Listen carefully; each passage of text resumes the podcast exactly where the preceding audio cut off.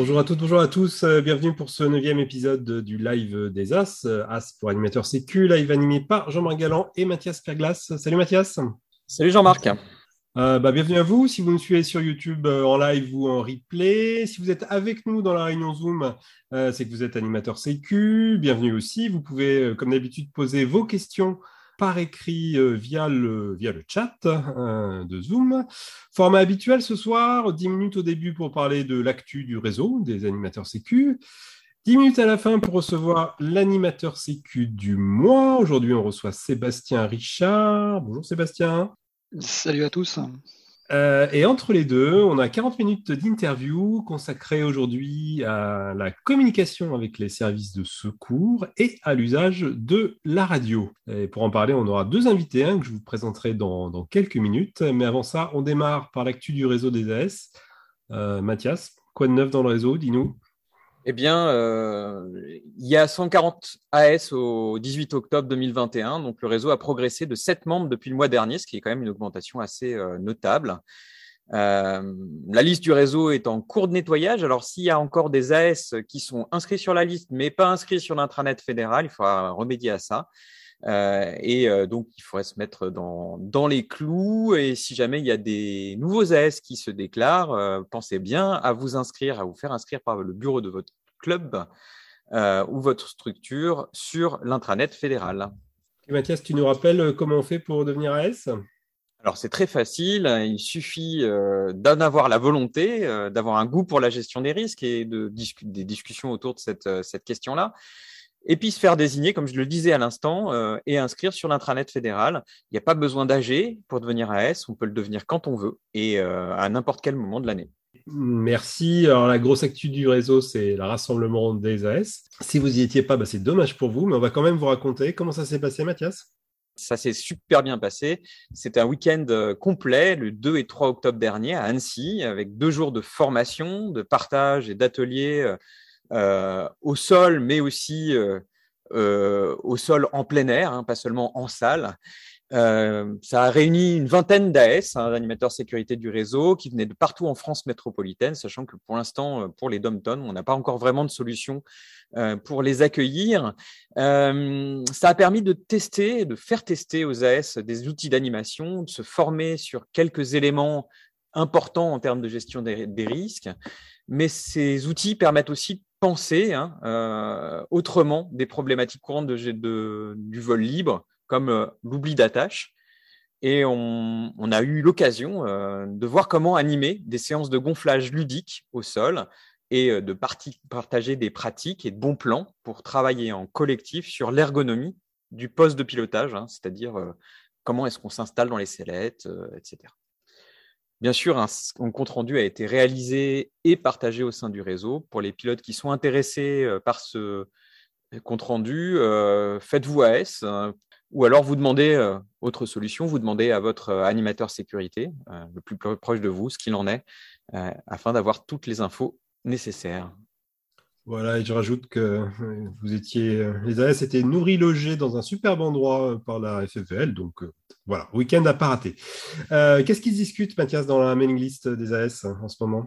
Mais ils discutent pas mal de choses et il y a eu une, discussion qui suscite beaucoup d'interactions en ce moment, qui pose la question de savoir comment on fait pour qualifier les conditions de vol et comment est-ce qu'on pourrait pas avoir des niveaux de vol selon les conditions?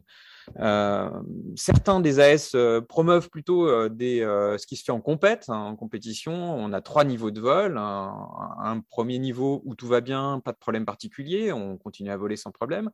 Un niveau 2 où ça bouge en l'air, mais les conditions sont volables. Et un niveau 3 où c'est trop fort et donc on va poser de ce côté-là. Alors bien sûr, il y a d'autres pilotes qui promeuvent l'idée du triangle des niveaux de vol, qui va mettre en relation à la fois ces conditions hein, qu'on peut ressentir, mais aussi avec des euh, mouvements de l'aile qu'on pourrait remarquer, hein, donc des, euh, indices hein, sur, les, conditions. Par exemple, niveau 1, euh, tout va bien, pas de problème. Niveau 2, ça bouge, conditions sont volables, mais on a quand même potentiellement des petites fermetures en bout d'aile. Niveau 3, ça bouge beaucoup, encore volable, ou fermeture avec, on a des fermetures avec action du pilote. Et puis enfin, c'est trop fort pour moi, danger, donc je vais me poser parce qu'on éprouve des fermetures répétitives, pourtant avec des actions du pilote tout le temps assidu. Alors, pour clore cette, cette actualité du réseau, je te propose, Jean-Marc, une du mois. Alors, quels sont-ils? Je t'entends très lointain, euh, Mathias, ça coupe, mais je crois que j'ai compris la, relance. Oui, alors les chiffres du mois, bah, c'est deux chiffres, c'est 21 et 42. Alors, je ne sais pas si vous vous souvenez, quand vous avez pris votre licence euh, en 2021, cette année, à la fin du questionnaire de licence, il y a une question un peu bizarroïde où on vous a demandé euh, si par rapport à la moyenne des volants, vous vous sentiez plus à risque d'accident, moins à risque, ou à risque égal, ou, ou je ne sais pas. Eh ben, on vient de dépouiller ces données-là. Donc 21, c'est le premier chiffre, 21% des licenciés parapente répondent qu'ils se sentent moins à risque d'accident que la moyenne. Donc on va dire que c'est les, confiants. Alors bien sûr, on s'est demandé, mais qui sont ces confiants? Qu'est-ce qu'ils ont de particulier? Est-ce que parmi eux, il y a, je sais pas, plus de jeunes, plus de vieux, plus de gens qui volent avec des voiles en A, plus de filles? Ben, on, a testé tout ça et en fait, non, il n'y a rien de significatif. La seule chose significative et très significative qu'on a trouvée, c'est que parmi les confiants, les moniteurs sont surreprésentés, mais de façon vraiment importante, puisqu'on a 42% des moniteurs euh, qui se déclarent moins à risque que la moyenne, contre 21% pour la population générale, donc, donc le double. Est-ce que les moniteurs ont raison d'être en moyenne plus confiants que les autres volants alors? Bah évidemment, c'est la question qui se pose. Euh, est-ce qu'ils ont vraiment moins d'accidents que les autres? Si vous avez un avis là-dessus, bah, mettez-le donc dans le chat de Zoom ou dans les commentaires sur YouTube. Euh, on va rien vous dire. Et par contre, réponse le mois prochain, dans les, chiffres du mois du prochain live des, des As, pardon, on répondra à cette question. Eh ben excellent. On attend le mois prochain alors. Mathias, zoom arrière sur la revue euh, du web. Euh, qu'est-ce que tu as trouvé en termes de ressources intéressantes? Euh, alors j'ai trouvé une petite ressource qui a l'air sans conséquence comme ça, et c'est une ressource mm, qui a été apportée par Jean-Baptiste Chandelier, que vous connaissez tous, ce pilote expert en vol de proximité et acrobatie, euh, qui a publié sur les réseaux sociaux, sur Facebook et sur Instagram, euh, sa mésaventure du week-end dernier, photo à l'appui, où en gros, il oublie, il a oublié de fermer son mousqueton d'élévateur. Euh, et bon, en fait, il explique cela parce qu'il a l'habitude de, faire des changements très réguliers sur son aile pour pouvoir faire des tests. Et donc, il décolle sans avoir vérifié que tout était bien bouclé. Il envoie du tumbling, euh, il met son aile à rude épreuve avec beaucoup de G. Et lorsqu'il pose, un des maillons d'élévateur sur les A est déformé jusqu'à euh, presque rompre. On voit que les suspentes ne tiennent que sur le, filet euh, du maillon rapide, les filets du maillon rapide. Et JB conclut cela, cela me permet de me rappeler que les habitudes peuvent être dangereuses et qu'il faut toujours rester attentif. Et moralité, donc les, les experts sont pas à l'abri des, conneries. Deuxième ressource, euh, Mathias pioché dans le numéro d'octobre de XMag. Ah oui, alors c'est un article en anglais, hein, je m'en excuse euh, par avance. Euh, on n'en fera pas une traduction, mais je vais essayer de le, résumer vraiment à gros traits, histoire que vous en saisissiez bien tous la, le, le, propos. donc il s'agit d'un article de Phil Clark, qui est ambulancier à Londres, mais qui est aussi pilote de parapente.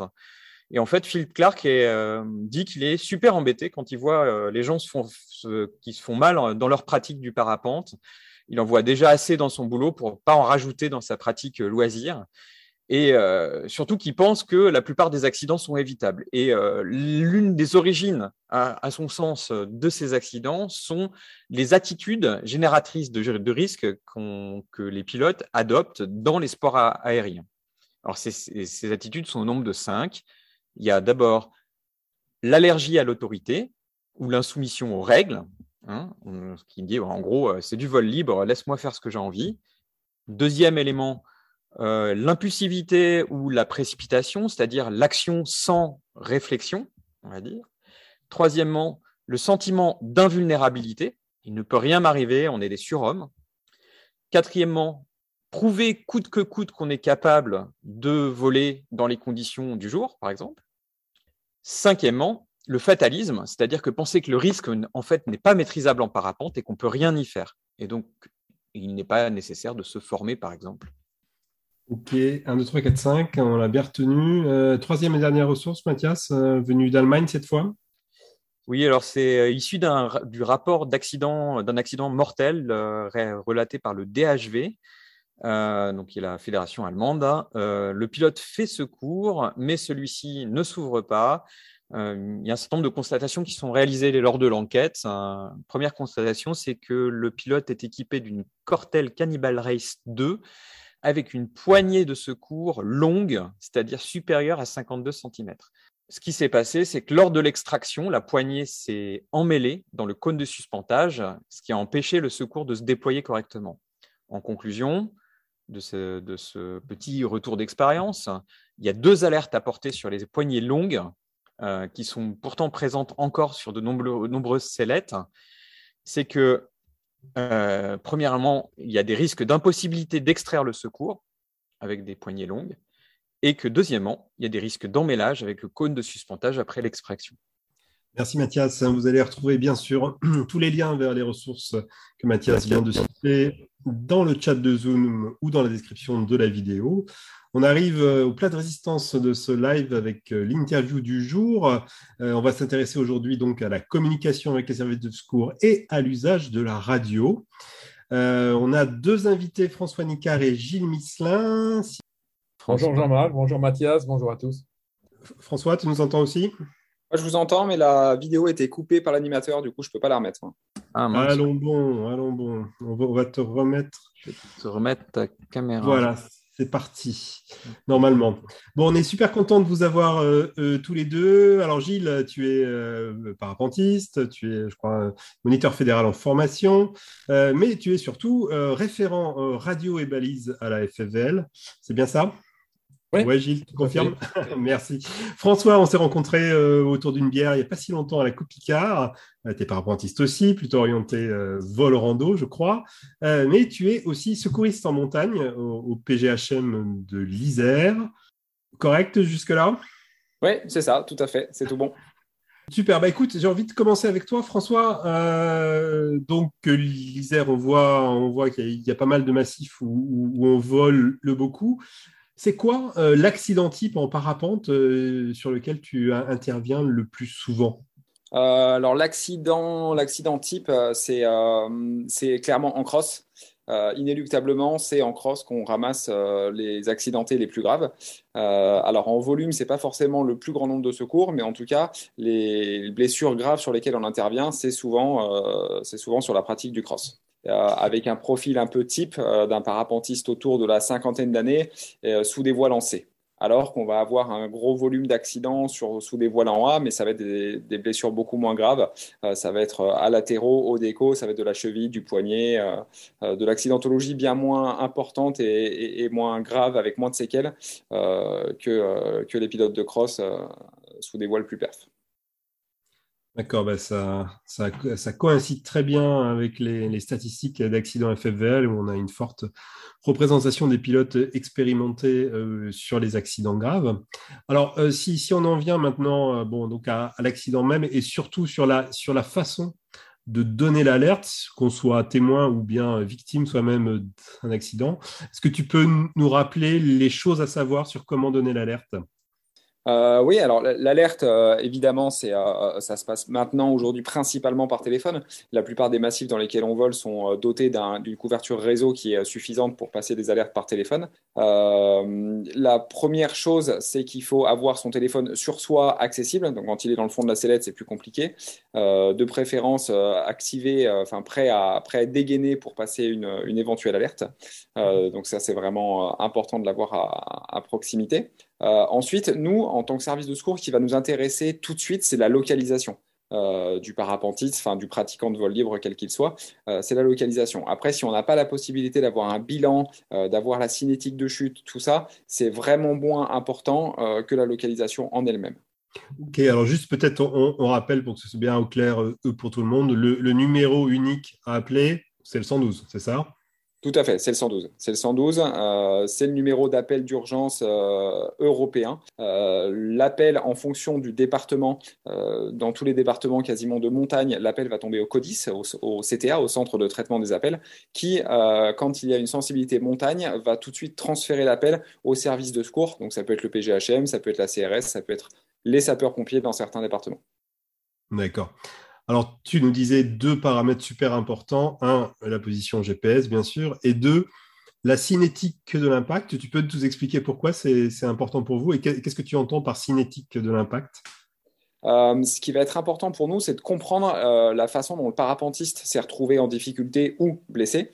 Euh, bah, à titre d'exemple, euh, quelqu'un qui est au-dessus du dur euh, et qui, suite à une fermeture, va se retrouver en autoroute et va venir impacter le sol, on sait que de toute façon, ça sera un accident qu'on va considérer comme grave.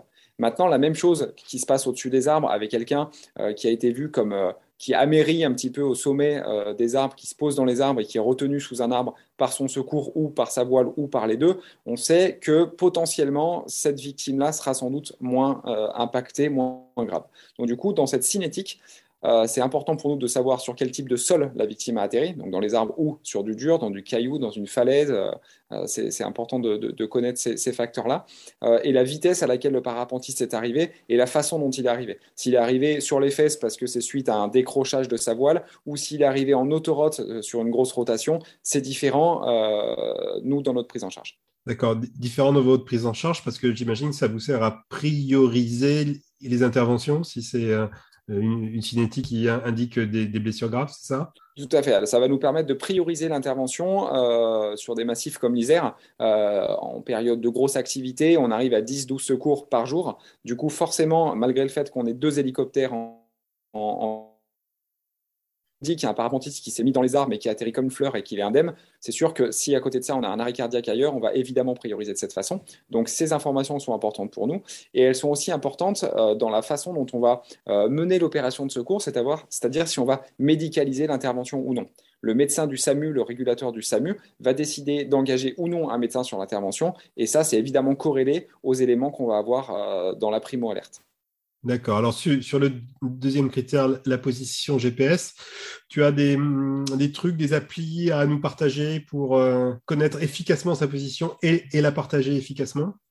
Oui, alors nous, euh, systématiquement ou presque, quand on a euh, une, alerte, on envoie un SMS sur le téléphone du requérant, de la victime, et avec une action du requérant, juste en cliquant sur un lien, ça nous donne une position GPS ultra précise sur de la carto IGN qui nous permet euh, exact. Donc ça, on s'en sert à 99% des 99% des, alertes. On va mettre en œuvre cette géolocalisation. Et si on n'a pas cette géolocalisation, on a un petit protocole qu'on peut expliquer au requérant pour qu'il extrait lui-même, ne serait-ce que par Google Maps, euh, des coordonnées GPS. Après, il ne faut pas se prendre la tête sur le format euh, des coordonnées GPS quel que soit le format, que ce soit en degrés minute minute, en degrés minute seconde, en UTM, on arrivera toujours à le convertir et à, s'en servir pour après le transmettre au pilote de l'hélico euh, pour venir sur place. D'accord. Euh, donc vous direz jamais euh, ah ben non c'est pas le bon format. débrouillez-vous pour me transmettre au bon format. bon donc on a prévenu les secours. Ils, savent où on est. Imaginons que c'est un c'est un hélico qui vient pour nous secourir. Qu'est-ce qu'il faut faire pour préparer l'arrivée de l'hélico? Euh, il faut déjà arrêter de décoller, c'est vraiment le plus important. Euh, c'est le problème euh, majeur auquel on est confronté, particulièrement à Saint-Hilaire-du-Touvet, ici en Isère, où malgré le fait que, qu'un secours soit déclenché et de surcroît avec l'hélicoptère, on a des pilotes qui continuent de décoller en se disant bah, j'ai le temps, je suis dans un super créneau, c'est maintenant que ça marche. Donc du coup, c'est le, problème principal pour nous, parce que c'est évidemment toutes ces voiles en l'air, les jours où il fait beau et, que ça fonctionne bien en l'air, il y a énormément de monde, c'est très accidentogène, et c'est vraiment problématique pour nous. Euh, c'est pareil à Saint-Hilaire, enfin c'est pareil à Annecy également, euh, sur ces interventions. Le plus important, c'est vraiment faire passer ce message euh, de stopper immédiatement les décos quand on sait que l'hélicoptère va arriver. Même si on nous dit, ouais, mais il arrive dans une demi-heure, il y a le temps, euh, c'est vraiment bien de stopper les décos pour que les services de secours soient sûrs qu'il n'y ait plus personne sur la zone en l'air. Ok, est-ce qu'il y a d'autres choses à faire pour préparer l'arrivée de l'hélico? Oui, alors nous, on a un gros problème dans notre pratique, c'est qu'on n'a que des, objets qui volent, hein, que ce soit la voile en elle-même ou le parachute de secours. Euh, du coup, quand euh, il y a l'abord d'un hélicoptère sur une zone de, sur une zone de, enfin, sur, la zone d'un accident, c'est euh, fondamental de rafaler les voiles, mais de les rafaler réellement, c'est-à-dire de les remettre dans un sac ou à défaut de les sangler, parce que le souffle de l'hélico des EC-145 du secours, là, le souffle est, est énormissime. Et quand l'hélico s'approche, n'importe quelle voile se regonfle et il y a un réel risque de suraccident si la voile se regonfle et qu'évidemment elle va dans les pales de, l'hélico. Tu me disais en, préparant cette interview euh, d'avoir quelqu'un qui met les bras en Y quand l'hélico arrive. Qu'est-ce que ça signifie euh, ce code? Ce, code, ça nous permet, alors c'est un petit peu moins le cas dans les accidents de vol libre parce qu'en général, grâce à la voile, au secours et à la position GPS, on va quand même facilement repérer euh, la zone sur laquelle on doit intervenir. Mais il y a beaucoup de secours euh, qui interviennent à des endroits où il y a énormément de monde. Euh, imaginez-vous, pour ceux qui connaissent l'Isère, au lac Achard, à, côté de Champs-Rousse, un samedi après-midi du mois de juillet, quand il fait beau, c'est des centaines et des centaines de personnes. Du coup, un requérant qui va mettre les bras en l'air en Y, ça va nous permettre tout de suite de localiser qui demande le secours exactement Parce que comme vous vous en doutez, quand l'hélico passe, tout le monde fait des grands coucous parce qu'ils sont contents de voir l'hélico, mais nous, ça ne nous aide pas vraiment à savoir où est notre victime. Et, pour ce qui est des communications euh, directes avec l'hélico par euh, soit, soit la victime, soit des, pilotes autour, est-ce que les hélicos sont, euh, vos hélicos sont équipés avec une radio sur laquelle ils peuvent capter la fréquence FFVL, par exemple? Oui, alors nous, euh, sur nos radios de secours, on a la fréquence FFL qui va nous permettre de communiquer avec les pros ou enfin, avec n'importe quel détenteur d'une radio avec le réseau FFL. Et l'hélicoptère a également cette, euh, euh, cette, fréquence qui permet à l'abord de la zone de l'accident de passer des messages sur la FFL en demandant au pilote de ne plus décoller ou au moins à défaut de s'écarter de la zone ça, c'est vraiment quelque chose qui fonctionne très bien. Et après, euh, c'est un petit peu à la marge, mais on a des pratiquants, notamment les, euh, les, guides, les accompagnateurs de moyenne montagne, qui sont également pratiquants de vol libre, qui souvent ont une radio sur laquelle ils ont fait programmer la fréquence des secours, qui permet euh, d'avoir une, communication directe et de passer par des relais radio quand la, zone est très éloignée de, l'endroit où nous, on déclenche. Alors, vous voilà sur le lieu de l'accident, vous avez repéré euh, euh, l'accidenté, vous êtes prêt à intervenir. De, quoi a besoin l'accidenté pour vous aider euh, dans l'intervention? On parle souvent du, kit sécu. est-ce, que tu, est-ce que tu confirmes que c'est, que c'est important pour vous? Et si oui, quel, quel accessoire en particulier? Alors ce kit sécu, il est, il est vraiment essentiel. on a la chance de, on a la chance quand même de, d'être confronté à beaucoup d'accidents qui se terminent bien parce qu'il y a beaucoup de zones euh, boisées euh, qu'on survole. Et il y a quand même beaucoup d'accidents où euh, le parapentiste termine dans les arbres. Et très souvent, ça se termine quand même plutôt bien.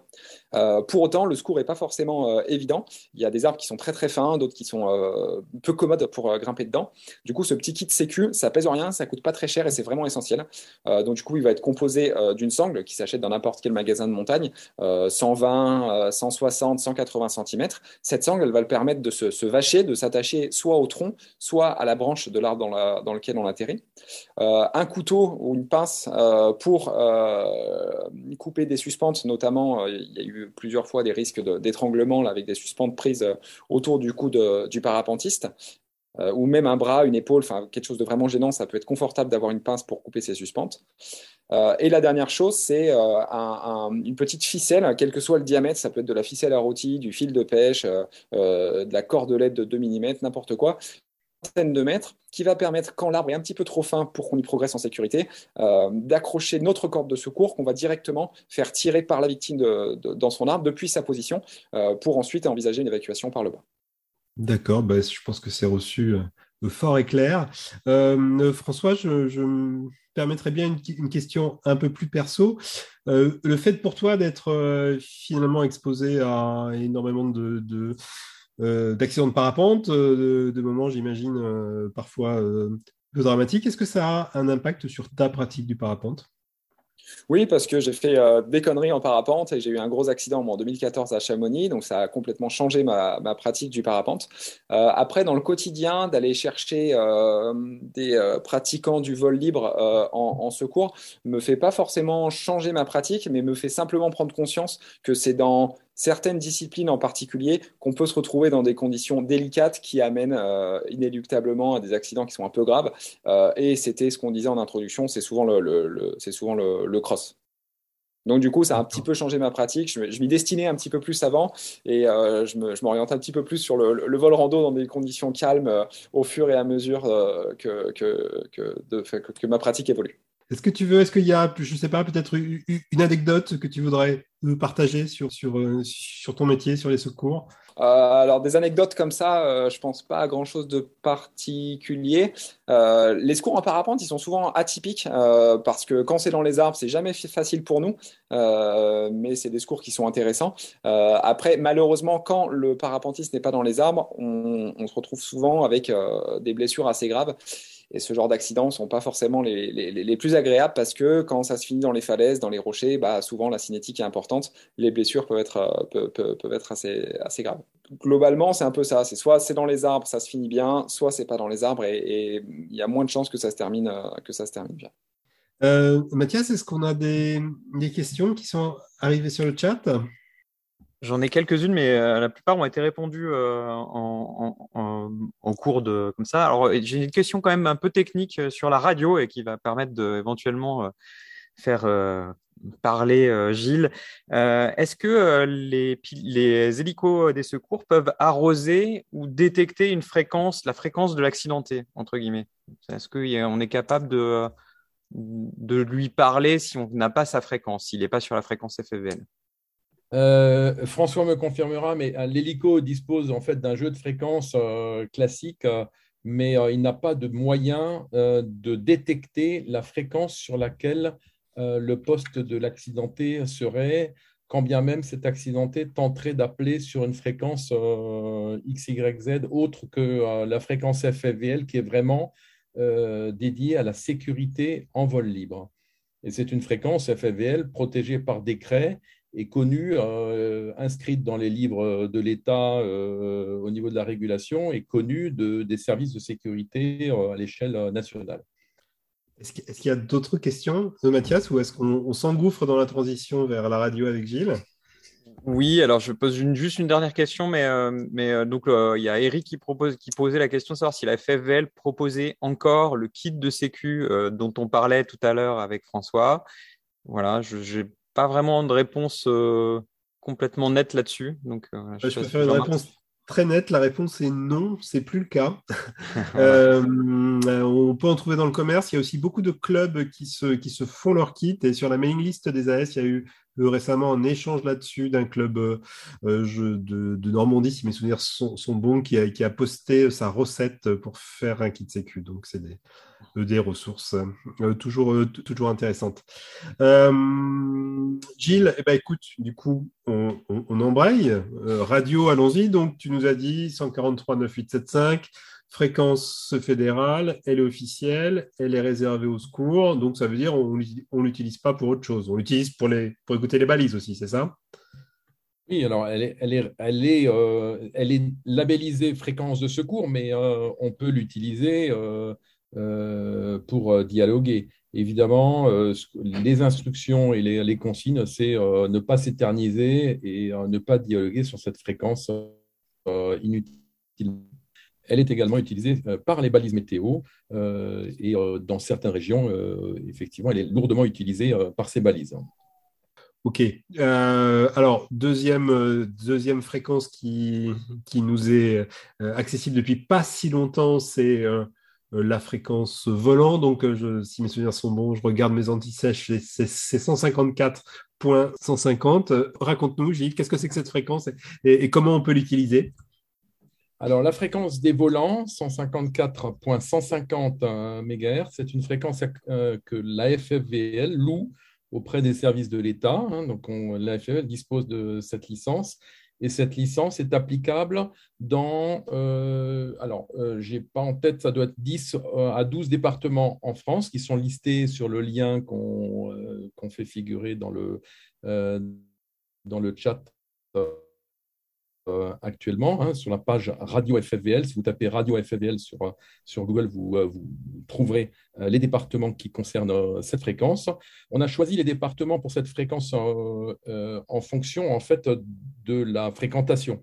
Euh, donc, euh, et des balises météo. Les, départements où il y a beaucoup de balises qui parlent sur le 143.9.875, en fait, euh, empêchent souvent le 143.9.875 d'être exploité et agacent souvent certains pilotes. Donc, on conseille aux volants qui ont envie de discuter en l'air d'utiliser cette fréquence 154.150 sans payer quoi que ce soit et en toute légalité. D'accord, mais alors pourquoi que 11 départements et pas toute la France? Alors, ça, c'est des histoires économiques. Hein. Euh, c'est qu'en fait, euh, à l'échelle de la France, une fréquence louée euh, coûte environ 35 000 euros. Et aujourd'hui, la FFVL a pris le parti de ne pas forcément payer cette fréquence sur les départements où il n'y a aucune pression, ni en termes de balises, ni en termes de pratique.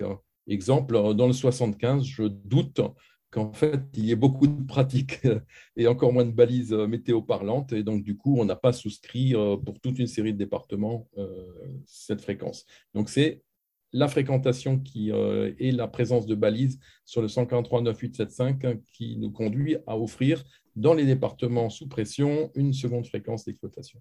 Est-ce que tu nous dis à demi-mot que même si on n'est pas dans un département où la fréquence a été achetée, euh, euh, quitte à utiliser une fréquence qui ne soit pas la FFVL, autant utiliser la fréquence des volants Absolument. Si vous euh, avez une fréquence à choisir, utilisez la fréquence des volants, c'est toujours moins grave que d'utiliser la fréquence, une fréquence que vous choisissez vous-même et qui sera forcément hors la loi. Euh, illégal. Le, truc, c'est qu'en fait, euh, euh, pour l'instant, les autorités ont réservé à la FFVL, à l'échelle nationale, cette fréquence des volants dans l'espoir que la FFVL un jour gagne au loto et puisse assumer financièrement la totalité de cette charge. Bon, alors si on n'écoute pas du tout le live des As, et, si, et si on fait n'importe quoi, qu'on se met sur une autre fréquence, qu'est-ce qu'on risque vraiment? Alors, euh, tout est indiqué dans la fameuse page FFL Radio. Euh, euh, on risque de le pénal, hein, c'est-à-dire des mois de prison et 30 000 euros d'amende. L'usage d'une fréquence sans licence, aujourd'hui, c'est ça que ça coûte. Et tous les ans, il y a des gens qui récoltent en fait une amende. on passe au tribunal et puis ensuite, il va falloir se défendre. Aujourd'hui, la question de la FFVL euh, est fondamentale puisqu'en fait, euh, il y a des clubs qui se sont déjà fait pincer et euh, les autorités ont mis en demeure la FFVL de communiquer une information de référence qui existe sur le site de la FFVL et en dehors de laquelle eh bien, on est hors la loi. Et euh, j'invite vraiment tout le monde à se conformer euh, aujourd'hui parce qu'en fait, aujourd'hui, la FFVL, ça fait deux ans qu'on informe, les contrôles, ont, euh, les contrôles ont lieu et plus ça va, moins il y aura de, je dirais, de tolérance hein, ou, ou des yeux fermés sur les infractions qui seront, on va dire, détectées par l'ANFR, qui est le gendarme des ondes. D'accord, donc c'est pour de vrai, c'est sérieux, euh, ça rigole pas, il faut vraiment s'y conformer. Euh, euh, quel serait le plan B si, vraiment on veut communiquer autrement que sur les fréquences fédérales, les volants? Est-ce que, je ne sais pas, les, PMR, les Tokiwoki, ça c'est des choses que tu, conseilles? Oui, alors il y, a, plusieurs plans B. Le, premier plan B, qui n'est pas un plan B, c'est qu'à partir du moment où un club euh, une structure souhaite disposer d'une fréquence, elle a euh, la possibilité de louer une fréquence, soit à rayon fixe, soit euh, à, rayon variable, soit à point fixe, soit à point variable, un mobile ou fixe. Bref, il y a tout est décrit dans, les, dans la page FFVL Radio avec 35 questions-réponses euh, qui indique ce, euh, le fait de louer une fréquence est tout à fait possible, c'est pas compliqué, ça coûte 130 euh, euros par an de se mettre en, la première option. la deuxième option qui est totalement gratuite, hein, c'est d'acheter des postes d'IPMR dans un supermarché. Mais comme je le dis, tout le monde peut acheter des postes dans un supermarché et forcément, les fréquences PMR sont partagées entre tout le monde à l'échelle européenne. Donc, euh, évidemment, les, euh, risques de brouillage sont, existent et sont plus importants qu'en fait sur une fréquence euh, qu'on aura louée, qu'elle soit mobile mhm. ou fixe.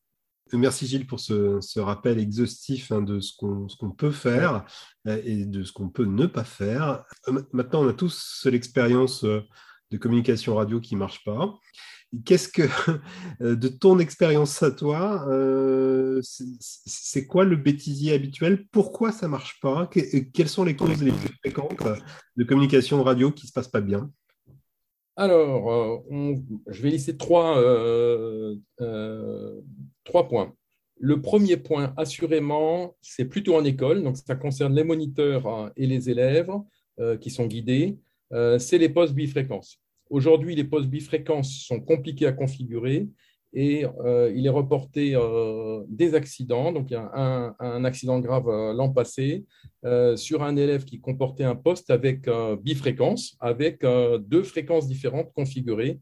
Et le malheureux, en phase finale, s'est vu entendre des consignes d'un autre groupe au lieu d'entendre les consignes que lui donnait son moniteur sur la première fréquence. Le truc, c'est que les bifréquences sont pas, euh, on n'entend pas les deux conversations à la fois. C'est la dernière fréquence qui s'allume qui garde la main euh, avant de rendre euh, la fréquence à l'autre. Donc les postes bifréquences, une règle, configurer en école la même fréquence sur les deux fréquences du, poste bifréquence ou aller dans le manuel et trouver le moyen de configurer ce poste bifréquence en monofréquence. Premier point. Alors, deuxième point de bêtisier, euh, on va parler du squelch. Alors, le squelch, c'est le dispositif qui permet d'éviter à la radio de bruiter. Alors, souvent, on est bien agacé par le bruit parce que ça bruite. Euh, et donc, on, a tendance à monter le squelch pour désensibiliser la radio et faire en sorte que seuls les, euh, les pilotes locaux proches de soi puissent être entendus. Le problème, c'est qu'à force de monter le squash, à la fin, la portée, euh, les, gens qu'on entendra seront dans un rayon peut-être de 500 mètres ou d'un kilomètre, alors qu'on espère peut-être converser avec eux dans un rayon plus large.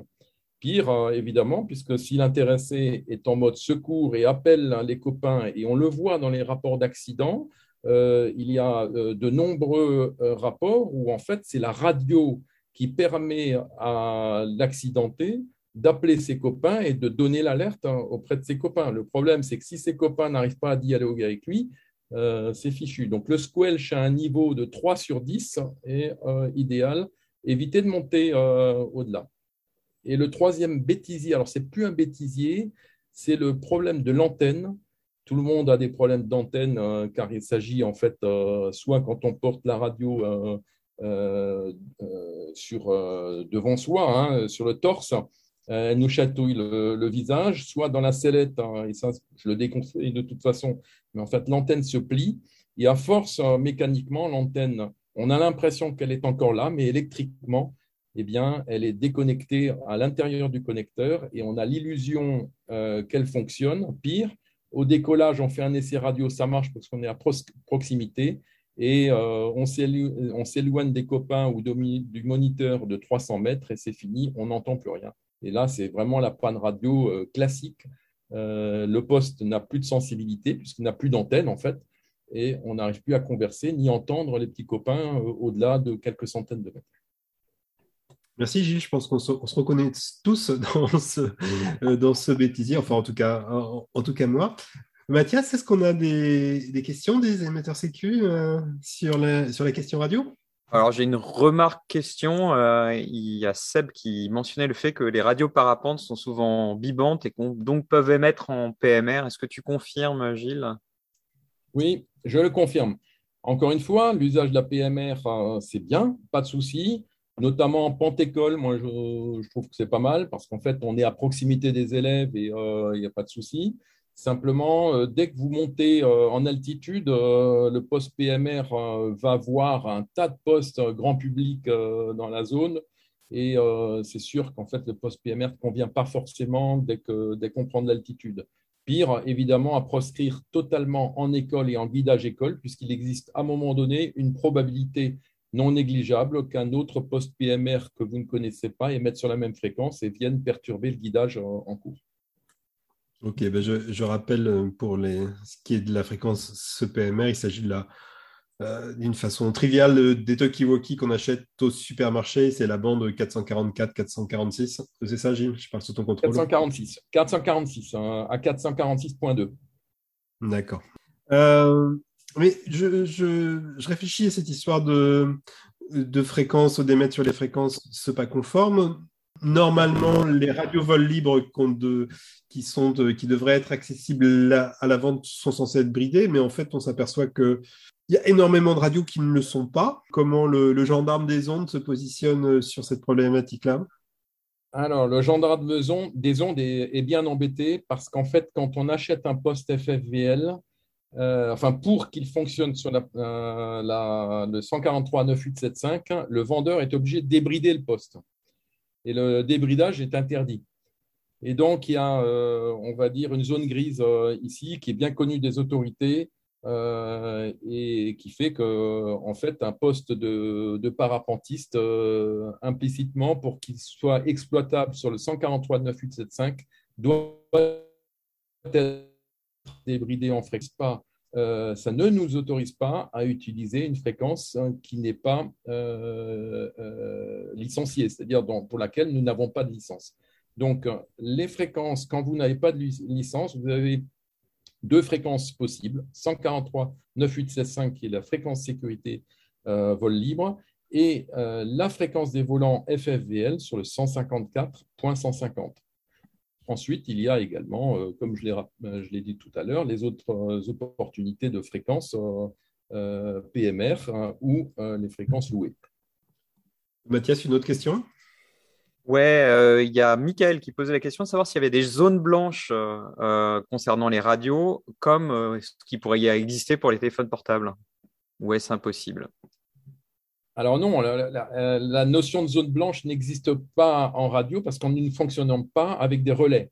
ce sont des postes individuels et personnel mobile radio. Hein, donc, et ce qui est vraiment intéressant, c'est vraiment leur avantage, c'est que euh, tant qu'en fait on a des copains ou des personnes dans le rayon d'action qui se trouvent sur la même fréquence, eh bien, euh, n'importe où euh, en France, on peut recevoir, on peut, être entendu en tout cas. Hein. Et je dirais, au-delà de la France, évidemment, dans le monde entier. Hein. simplement, ce dont je vous ai parlé, c'est vraiment propre à la, à la France. Hein. Le 143 9875, c'est la France et Outre-mer mais pas au-delà. Et justement, euh, on, revient un peu aux, paramètres des secours. Euh, est-ce qu'il euh, il y a d'autres fréquences sur lesquelles on peut joindre les, services de secours voilà, sur, sur la radio, quoi, par exemple? Non. en tout, bon, François, je ne pense pas qu'il viendra me contredire. Les fréquences de secours sont soumises à licence stricte Imaginez bien qu'en fait, euh, n'importe qui qui s'invite sur une fréquence de secours, euh, ça n'ira pas. C'est le même cas en aviation. Hein. Euh, on ne peut pas utiliser la fréquence secours aviation, même si on a un poste aviation, si on n'est pas autorisé à le faire. et donc, la fréquence de secours à configurer sur son poste en mémoire, en tout cas pour pouvoir la rappeler rapidement, c'est le 143 9875. C'est le point de rendez-vous entre les secours et les parapentistes. Euh, on ne va pas euh, aller dans l'autre sens hein, et euh, supposer qu'en fait on aille joindre les secours, d'autant que le dispositif de relais empêche une radio de parapentiste normale de pouvoir atteindre des secours simplement comme ça avec une radio lambda de parapentiste lambda. Gilles, je profite de ta présence pour te poser sûrement une question idiote, mais sur sa radio, quand on la règle en high ou en low, euh, ça joue sur euh, la puissance d'émission, mais est-ce que ça joue aussi sur la qualité de la réception ou pas du tout? Alors oui, alors en fait, quand vous, il y a deux paramètres intéressants sur un poste qu'on a l'habitude d'utiliser en parapente, c'est la puissance d'émission. Là, plus vous émettez fort, plus vous serez entendu loin. Donc quelque part, ça influe sur la réception aussi, mais de par la puissance d'émission. Par contre, la puissance, si vous mettez de la puissance d'émission en high, votre autonomie batterie sera diminuée. Ça, c'est le premier euh, point. Et euh, les autorisations de fréquence, pour le deuxième point, sont accordées avec une norme de transmission qui s'appelle NFM. Et les deux, les postes, la majorité des postes disposent des deux configurations possibles pour ce paramètre. Donc, soit c'est NFM, soit c'est WideFM. Et euh, j'invite tous les parapentistes possibles euh, à utiliser NFM parce qu'avec NFM, on porte plus loin et le poste est plus sensible. Donc ça, c'est très, très important. Et, euh, et donc, tant qu'à faire, utilisez NFM et pas WFM. Donc N pour narrow, pour une, une bande étroite, c'est ça? Oui, exactement. Et W pour wide. Donc, on utilise narrow, NFM. OK. Merci Gilles. Peut-être un, dernier point. Moi, j'ai vu, j'ai vu des pilotes récemment avoir ce qui me semble être une bonne pratique, mais je vais te la faire euh, valider. Quand ils se parlent en, radio et quand ils ont bien reçu, au lieu de dire euh, oui, bien reçu, ils appuient juste sur le, sur le PTT pour, euh, en quelque sorte, accuser réception. Ça permet de ne pas encombrer trop la, la bande par des, par, des, par des conversations et économiser la, batterie. Tu valides? Oui, oh, je valide, oui. chacun a ses petits trucs, hein, euh, mais euh, effectivement, on peut, on peut donner deux coups de PTT, entre guillemets, de boutons PTT euh, pour dire tac, clac, hein, j'ai compris. C'est les radioamateurs, je suis radioamateur, les radioamateurs font souvent ça en fin de conversation ou, ou en tout cas pour écourter les conversations possibles. En tout cas, il ne s'agit pas d'une pratique, on va dire, normalisée. Euh, l'aviation n'utilise pas du tout euh, cela. Euh, l'aviation consomme pas mal de, de radios avec une phraséologie type et bien codée. voilà. Donc c'est un truc. on peut dire aussi, OK, bien reçu. Hein, ça ne va pas consommer, beaucoup plus mais peut-être que ce sera plus simple d'appuyer deux fois sur son, le bouton PTT de son micro. Merci beaucoup, Gilles. Euh, euh, euh, Mathias, est-ce qu'on a d'autres questions? Non? Eh ben super. Ben, grand, grand merci à tous les deux, Gilles Misselin et François Nicard, pour avoir été avec nous ce soir. Vous pouvez rester avec nous jusqu'à la fin de, du live. on reçoit maintenant Sébastien Richard, qui est donc l'animateur CQ du mois. Sébastien Richard, tu es du club TCMS Vol Libre. Eh ben, dis-nous, première question, euh, c'est où TCMS Vol Libre? Alors le TCMS Vol Libre, en fait, c'est le Toulouse Cheminot Maringo Sport. Donc, comme son nom l'indique, c'est à Toulouse. Excellent. Il y a combien de membres? Une vingtaine de membres, une petite vingtaine. C'est un, petit club euh, à l'ombre du TDS, hein, qui, est, le gros club sur Toulouse, mais c'est un club qui est familial, intimiste et qui, et qui nous va très bien en fait. Quelles sont les pratiques euh, les plus courantes de tes membres? Du loisir sur site pour des gens qui veulent euh, peu, on va dire, et puis euh, quelques crosseurs, on va dire deux si je me mets dedans. D'accord, 2 sur 20. Euh, donc bah, justement, et toi, tu vois depuis quand? Quel est ton aile? Ah, J'ai piqué la question à Mathias. Pardon Mathias, c'était à toi de poser la question. Alors moi je vole depuis 2013. Euh, et depuis 2018, j'ai une Sigma 10 en voile solo. Et depuis euh, l'année dernière, je suis biplaceur. Donc j'ai également un Sora que je partage avec euh, trois copains pour, pour faire du biplace. D'accord. Et un truc que tu adores en parapente? Je dirais deux trucs. Je dirais faire un vol avec des copains, en particulier des copains avec qui je partage le bi, et puis finir autour d'une bière à latéraux pour, pour débriefer le vol. Et puis, et puis le bi surtout maintenant, faire, faire découvrir la pratique à, à des amis, à des copains, à de la famille. Euh, les voir avec la banane, euh, c'est pareil, à la terreau, euh, c'est génial. Un truc que tu détestes en parapente? Bah, Elle déteste, c'est l'aspect apprendre qu'un copain a eu un accident, un incident. J'ai sur là les dernières années deux copains que je côtoyais régulièrement sur des décos qui ont eu des accidents mortels. J'ai eu un membre du club qui a eu un accident grave, qui s'est fracturé de, de lombaire et qui donc a dû arrêter l'activité. donc tout ça, effectivement, c'est pas sympa et ça fait, ça fait réfléchir sur l'activité. Qu'est-ce qui t'a amené à être AS bah alors, comme tu disais tout à l'heure, il faut s'inscrire sur l'intranet. Et comme moi, je suis président de mon club, bah, dès que le système a été mis en place, j'ai mis mon nom dans la case. Euh, parce que je trouve ça intéressant. Du coup, comme effectivement, comme je disais, je me posais beaucoup de questions à un moment donné. Donc, euh, cette démarche sécuritaire, elle, elle, me correspondait à ce moment-là.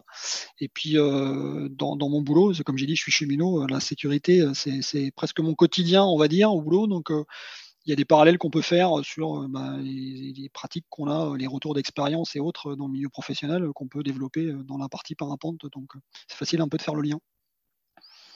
Ok. Est-ce qu'il y a eu une action que tu as testée en tant qu'AS et dont tu es content?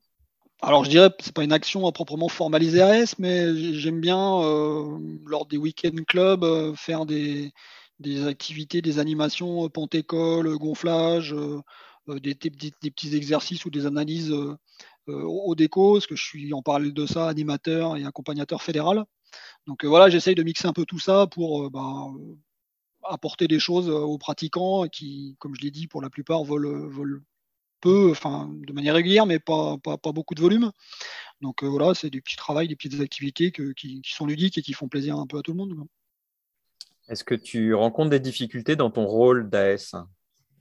Non, parce que c'est pas, comme j'ai dit, formalisé à proprement parler. C'est vraiment familial, c'est de l'échange. Et comme les gens sont plutôt réactifs, ben voilà, c'est du donnant-donnant. Moi, j'aime bien donner, ils aiment bien recevoir. Donc, ça, ça marche bien comme ça. Et un projet d'action qui te tient à cœur? Bah, Un projet, je dirais, euh, comme vous l'avez dit, au Razas, là, euh, moi j'y étais. Donc euh, on a, on, a, on a eu plein de choses. C'était de la formation, mais c'était surtout de l'information.